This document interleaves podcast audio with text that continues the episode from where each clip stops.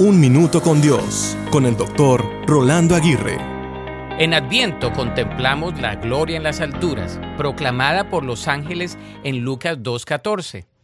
Esta expresión celestial no solo anunció el nacimiento de Jesús, sino que también reveló la magnitud de la redención que se desplegaría en Belén. Adviento nos invita a elevar nuestra perspectiva hacia la gloria de Dios. La gloria en las alturas señala a un Salvador que no solo nació en un pesebre, sino que ascendió a las alturas conquistando el pecado y la muerte. En esta temporada, miremos más allá de las distracciones terrenales y fijemos nuestros ojos en la gloria en las alturas. Que la magnificencia de la redención en Cristo inspire asombro y adoración. Adviento nos llama a reconocer que la verdadera gloria se encuentra en la historia de amor divino que comenzó en un humilde establo. Por lo tanto, que al celebrar el Adviento, nuestra adoración sea una respuesta a la gloria en las alturas.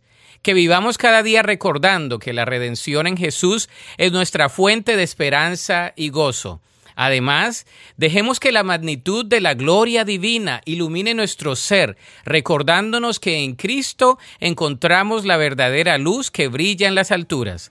La Biblia dice en Lucas 2, 13 y 14, y repentinamente apareció con el ángel una multitud de las huestes celestiales que alababan a Dios y decían, Gloria a Dios en las alturas, y en la tierra paz, buena voluntad para con los hombres.